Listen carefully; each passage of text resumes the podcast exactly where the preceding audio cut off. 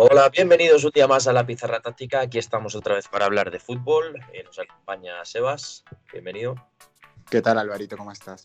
Otra vez ahí analizando partidos. Eso es, no paramos. Eh, hoy, ¿qué menú tenemos? Bueno, vamos a analizar el, Liverpool 2-1 Tottenham de la última jornada de la Premier League, que supuso ahí que, el Liverpool siga en la lucha por, por el título liguero. Después, en el tip de fútbol base, hablaremos sobre eh, la importancia del mensaje que damos eh, dentro del campo, en el partido, tanto mensaje verbal como no verbal. Y como último, como recomendación, hoy tenemos la serie de Luis Aragones eh, que está disponible en Amazon Prime Video. Así que sin más, bienvenidos un día más a La Pizarra Táctica.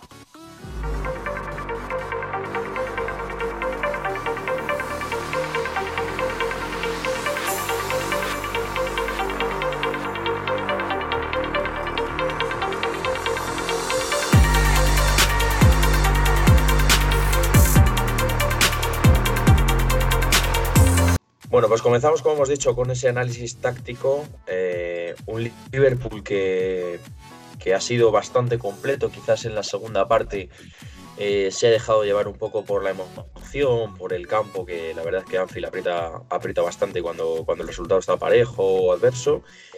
Y le ha podido costar caro, al final eh, consiguieron meter gol ahí al borde del, del descuento de la segunda parte. Y bueno, sobre todo destacar eh, ciertos puntos del Liverpool, sobre todo en primera parte, la segunda parte, como decimos, ha sido un poquito más, más alocada. Pero bueno, la primera parte sí yo destacaría del Liverpool eh, la presión, la presión cuando no tenían balón, la zona, la actitud defensiva de los jugadores, donde presionaban eh, a todo campo, zona 3, la línea defensiva en medio campo, se puede ver en minuto 4, minuto 15 minutos 51. Intentaremos ponerlo en, nuestra cuenta de Twitter para que lo podáis ver. Eh, básicamente, Mané, Firmino y Salah, los tres jugadores de arriba del, Liverpool, eh, presionaban a los tres centrales del Tottenham. Eh, los dos mediapuntas volantes del, Liverpool, que eran Vignaldum y Milner, se colocaban en intermedias entre los dos mediocentros del, Tottenham y los carrileros del Tottenham. Henderson se colocaba en una posición más o menos delante de los dos centrales para poder ayudar en un caso de juego directo que se da en alguna jugada, como también poder ir a presionar hacia adelante si al final el, Tottenham se atrevía a jugar en corto. Y los eh, carrileros, eh, perdón, los laterales, tanto Robertson como Arnold, eh, pendientes tanto de ayudar a los centrales en caso de juego directo como de saltar a los carrileros en caso de que el Tottenham jugara en, corto. Entonces, bueno, se dan muchas situaciones donde al final ya robas, el Liverpool roba balón en, campo contrario y al final ya sabemos cómo es esa transición ofensiva del, Liverpool, que son muy verticales, eh, los tres de arriba son jugadores que enseguida buscan portería y, y, bueno, así viene, así viene de hecho el, el primer gol de Firmino, entre comillas, de un robo de, en esa zona 3, que bueno, al final liberan un centro y demás, pero muy interesante esta, esta presión. Sí, sí, la verdad es que la actitud de los jugadores del Liverpool es, es de 100 porque no solamente en la presión, cuando, cuando el balón está en zona de, finalización del Tottenham, tú ves a todo Liverpool defendiendo, ¿no? No ves a, ves a Mané metiéndose, ves a Salah. Entonces, al final, la actitud, creo, defensiva del Liverpool es la que hace que, que los mecanismos de defensa funcionen mejor. Eso es. ¿Algo más que te haya gustado así del, del Liverpool? Sí, de Liverpool, a ver, con balón lo que me ha gustado mucho es eh, cuando tenían balón cómo liberaban la zona, ¿no? Eh, sí, Estaban en un pasillo lateral y le liberaban muy rápido al otro lado, ¿no? Todo el rato, todo el rato veías los cambios de, banda, eh, liberando la zona y a partir de ahí progresando. otra cosa interesante es cómo el interior, en vez de jugar por dentro, jugaba por fuera Milner y el lateral del lado izquierdo se metía por dentro y el que hacía grande el campo era el interior, no, no el lateral. Y lo mismo Milner, ah, cuando los extremos caían por dentro, quien ocupaba ese espacio por fuera era Milner, ¿no? haciendo grande el campo, eh, atacando el espacio que dejaban, que se generaban porque salían a la marca de los extremos, los laterales. Entonces, al final, eh, creo que eso, eso es lo que más me ha gustado, ¿no? lo que liberaban el balón, cómo atacaban esos espacios los interiores y como el interior en vez de jugar por dentro eh, atacaba por fuera, que eso ya lo habíamos visto alguna vez en el Bayern también, ¿no? De, mm. el Bayern de Guardiola. Sí, eso es. A mí me ha gustado sobre todo una innovación, a lo mejor no es solo de este partido, porque al final no vemos todos los partidos del Liverpool, pero sí respecto a, la primera vuelta, eh, el saque de puerta del, Liverpool, ¿no? al final el saque de puerta tradicional son los dos centrales abiertos, el pivote en frontal del área, laterales un poquito más adelante para en caso de que salte el extremo poder jugar directamente con el lateral y demás. Eh, que bueno, que yo creo que es una salida de balón que conocemos todos. Y el Liverpool ha innovado en este sentido porque el, central derecho sí se colocaba en amplitud en, el borde del área derecho, pero en el borde del área izquierdo no estaba el central, sino que estaba el lateral izquierdo, estaba Robertson. Eh, Van Dijk estaba en la frontal del área. Eh, después, eh, Arnold se colocaba de doble pivote con Henderson a una altura un poquito más arriba de, Van Dijk. Y después, Vignaldum y Milner se, colocaban en amplitud casi pegados a la línea de banda a una altura mucho, mucho más arriba que la típica que hablábamos antes de, los laterales. Y luego, por último, Salah, Firmino y Mané, la línea de tres atacantes de Liverpool, fijaban a los cinco jugadores del, del Tottenham. Entonces, de, esta forma, eh, había mucha superioridad en, en, esa zona central y, con un pase templadito de, de Allison a Miller, a Vignaldum, a incluso Henderson o Arnold, pues bueno, podían superar esa, esa presión de zona 3 en, del Tottenham. Y para terminar un poco con el, con el Liverpool, eh, me gustaría destacar un poco de los dos goles que meten, eh, tanto el gol del minuto 15 como el del minuto 89, se dan por una, eh, vamos a decirlo, desequilibrio defensivo del Tottenham. me explico.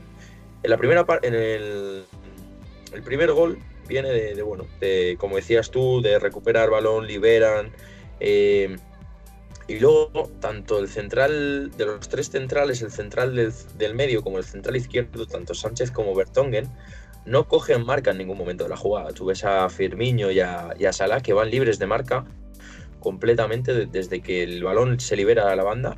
Eh, en ningún momento cogen la marca. Entonces, al final, pues bueno, en esa jugada precisamente se da una superioridad numérica de del Tottenham, ya que el que tiene balón del Liverpool tiene un 2 para 1 en contra bueno, dos para dos, contando el que tiene balón. Y en el área, la zona donde va el balón, hay un 3 para 2 del Tottenham. Pero esa superioridad numérica al final no es una superioridad eh, posicional, porque Firmino no le gana la, posición a, Sánchez. En la zona del rechazo, el único jugador que hay es Milner. De, todo, eh, no hay ningún jugador del Tottenham para un posible rechace. Y al final así es, es muy difícil, tanto si hubiera si no hubiera rematado Firmino, como si hubiera conseguido despejar la, defensa de Tottenham, eh, la jugada tenía muchas papeletas para terminar en gol. Y por ejemplo, el, gol del minuto 89 viene de un, de un córner que se despeja. En la segunda jugada, los jugadores del Tottenham se ven completamente atraídos por el balón, van hasta siete jugadores al primer palo y solo se quedan dos en el segundo palo. Pues es lo mismo, al final es muy difícil eh, no encajar gol en, en primera división cuando, cuando se producen estos desequilibrios. Así es, sí, sí, es verdad eso.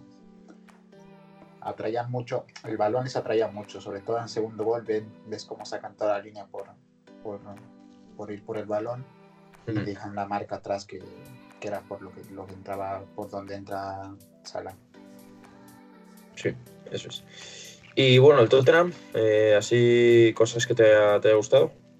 A mí me gusta mucho eh, el trabajo del tercer hombre, ¿no? Que se ve mucho, se juega mucho de cara para salir por fuera y al final generaban mucho, muchas ocasiones así o progresaban mucho mediante el tercer hombre, ¿no? Sobre todo con Harry Kane, que juega, juega muy bien de espaldas y creo que eso es una de las cosas que más me ha gustado del torneo. Sí, al final ya conocemos el Liverpool, es un equipo que, intenta presionar hacia adelante con mucha gente y, creo que, en ese sentido el Tottenham ha hecho los deberes porque para superar esa presión hacia adelante lo, intentaremos poner en, nuestras cuentas de, redes sociales también para, que lo podáis ver. Eh, juegan en largo y tanto Kane como Lucas Moura, que para mí, aunque no estuvo acertado de cara al gol, hizo un, buen partido, eh, jugaban de cara con Ali, que era el media punta, Dele Ali, o con, o con Eriksen y a partir de ahí pues, bueno, progresar en, el juego. Creo que en la primera parte, al jugar, em, sobre todo cuando se colocaban en bloque medio al principio del partido, los primeros 25 minutos, 30 minutos, eh, se colocaban 5-3-2 y al final el tener dos puntas descolgados y, una línea de tres en el medio campo, había demasiada inferioridad en medio campo. Al final te estás, estaban, eh, estaban defendiendo tres mediocentros contra los tres mediocentros del Liverpool más los dos laterales. Al final eran 5 contra 3, eh, demasiada inferioridad para mí en, en medio campo. Luego lo ajustan ya al final, a partir de la mitad la primera parte o así meten a Lucas Moura en una línea de 4, 5-4-1 y ya a partir de ahí se, se, iguala un poco el, juego. Y, y, y luego la segunda parte, también destacar un poco esa labor de, de Pochettino, ¿no? que al final es un entrenador que tenemos bastante, bastante estima por, por todo lo que ha conseguido con el Tottenham. Eh, intenta modificar esa salida de balón, le estaba costando bastante con, con tres centrales y, intentan modificarlo con, solo saliendo dos centrales, dos laterales, eh, dos pivotes para intentar salir de, esa presión, pero bueno, al final el Liverpool es un equipo que, entre que presiona bien el campo aprieta bastante, pues creo que, le ha costado bastante. Pero bueno, al final es lo que hablábamos, ¿no? Eh, eh, la segunda parte han podido ganar quizás por el exceso de, activación, de activación de los jugadores del, Liverpool. Sí, de hecho se vienen, cuando les empatan el, partido, el Liverpool al final adelanta mucho las líneas para sacar el partido adelante y es verdad que hay una sobreactivación, ¿no? de, ir a buscar el gol, de buscar el partido y, hay muchas situaciones de contraataques que se generan y que les pillan la espalda. ¿no? Hay una ocasión de gol muy clara de, del Tottenham y todo a contraataque. Sí, al final, bueno, ha circulado por, por Twitter bastante la jugada de la temporización defensiva de, de Van Dijk contra, contra Son y Sissoko y así, el que no haya visto el partido, pues así hay un par de jugadas, dos, tres, no tan claras, pero sí que de esa transición que decía Sebas de que han podido llevarse, llevarse el partido. Bueno, damos por finalizado este, este análisis táctico del, partido de la Premier League. Hoy en el Team de Fútbol como hemos dicho, vamos a hablar de la importancia, sobre todo del lenguaje no corporal cuando estamos en el partido, de eso que transmitimos, aunque no queramos transmitirlo a nuestros jugadores eh, durante el partido. ¿Qué nos dirías, Sebas? Sí, a ver, eh, a veces eh, decimos está bien, pero con el cuerpo estamos diciendo todo lo contrario, ¿no? O al revés. Entonces es importante hacernos conscientes de lo que transmitimos con, con nuestros gestos, con nuestras, con nuestras formas de, de gesticular y demás, ¿no? Sobre todo eh, cuando el partido se pone complicado, lo ideal es mantener una postura corporal de tranquilidad, ¿no? Para no transmitir nerviosismo, no transmitir ansiedad y, todo eso, ¿no? De, no necesariamente no gritar, pero sí eh, eh, no verbalmente y corporalmente transmitir eso, ¿no? Eso de, tranquilidad, de seguridad, de, no nerviosismo, porque si nosotros somos los primeros en transmitir eso, eh, al final se contagia, ¿no? Ven al banquillo, ven al entrenador que está eh, con los brazos arriba todo el rato, bajando la cabeza todo el rato.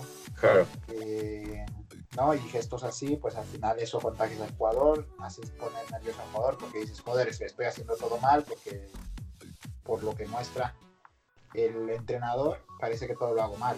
¿no? Al final, en un campo de fútbol, de dónde va a recibir más eh, feedback el jugador, de los gestos o de lo que le dices. Al final yo creo de los gestos porque en un campo de fútbol muchas veces ni se escucha lo que, ni el jugador no te escucha lo que tú le estás diciendo, Entonces es muy importante el tema del, del lenguaje no verbal. Sí, al final es cierto que, los jugadores están mirando al banquillo bastante durante el partido. Entonces es importante, como decía Sebas, que al final los jugadores eh, nos van a imitar.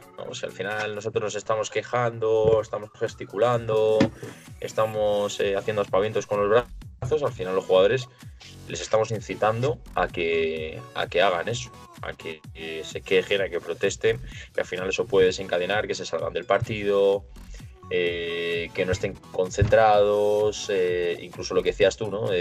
si ellos creen a lo mejor que lo están haciendo medio bien o normal y demás, y a lo mejor te ven a ti con la cabeza gacho, sujetándote la cabeza, mirando a otro lado, tal, y al final, eh, aunque no lo queramos, podemos dar mensaje como de que, de que están haciendo un mal partido. Entonces, importante para esto, controlarlo, ¿no? Ser un poco actores, entre comillas controlarlo, eh, no gesticular cuando no nos, no nos, interese, sobre todo ser conscientes ¿no? de lo que estamos haciendo y, y de, intentar que todo lo que hagamos vaya en, el sentido del mensaje que queremos transmitir. Y hablando de este mensaje, eh, dentro de un partido, quizás en fútbol base no tanto, porque en fútbol base no, no es que vaya mucha gente a ver los partidos y se te puede escuchar bien dentro de, del campo, pero sí que cuando ya empiezas a jugar en categorías más altas, juveniles, aficionados y demás, que ya empieza a haber afición, ya empieza a haber sonido en, y ruido, vamos a llamar ruido en, los campos de fútbol, pues bueno, es, importante el mensaje que demos, que sea claro, que sea un mensaje corto y que sea muy específico, porque al final los mensajes largos no, no, no van a llegar, ¿no? Sí, sí, sí. Que sea el mensaje sea directo, ¿no? A, lo que quieres corregir o a lo que quieres transmitir. Claro, eso es. Sobre todo si hay algo que corregir que sea un desastre, yo creo que mucho mejor dejarlo para, el descanso y si bueno, si estás en segunda parte, pues intentar eh, achicar el agua que pueda, ¿no? Eh, eh, pero tampoco volverse loco a dar un mensaje súper largo, ser preciso, ser concreto, como dice va a ser directo. Y sobre todo el mensaje de, este tipo de fútbol se tiene que ser eh, el tema de, como hemos dicho, ser conscientes del mensaje que estamos dando y que sea, sea congruente. Y bueno, damos por acabado este podcast con la recomendación de hoy, que va a ser la serie de, de, de Luis Aragonés. Tenéis disponible en, en Amazon Prime Video. Es una serie donde, bueno, eh, es muy cortita, creo que son, creo recordar que son dos, tres capítulos máximo. Y es una serie, entre comillas, donde las cámaras o la cámara se interna dentro de la selección española campeona de, Europa, de la primera Eurocopa. Eh, bastante interesante para ver charlas de, de, un entrenador que ha sido bastante importante para el fútbol español. Sobre todo interesante, lo digo porque a día de hoy el fútbol que se mueve estos días es bastante moderno. El mensaje que dan los entrenadores eh, es como bastante complicado. El, lenguaje que utilizamos los entrenadores hoy en día eh, es mucho más complicado que hace unos años. Y el mensaje que da Luis Aragonés, que no se sabe los nombres, por ejemplo, de los jugadores de Alemania y se los inventa. Eh, por ejemplo, el jugador Balak, mítico jugador Balak alemán, le llama Wallace. ¿Sabes? Al final los jugadores eh, se se en el culo. y yo creo que es algo que quizás ahora no, se da, ¿no? Es interesante para ver eh, nuevos, antiguos métodos que han funcionado, cómo es un equipo de élite por dentro, como ya pudimos ver con el Manchester City. Y bueno, es una serie, lo que te digo, muy cortita, eh, te lo vas a pasar bien con, Luis Aragonés y bastante, bastante interesante. Y nada más, eh, nada, deciros que estamos apenas a 20, 25 seguidores de, llegar a los 1000 en Twitter. Haremos un sorteo del libro electrónico Gerpep. Y nada más, muchas gracias por, por escucharnos y nos vemos la semana que viene. Eso es, muchas gracias, Alvarito. Hasta la siguiente semana. Un abrazo.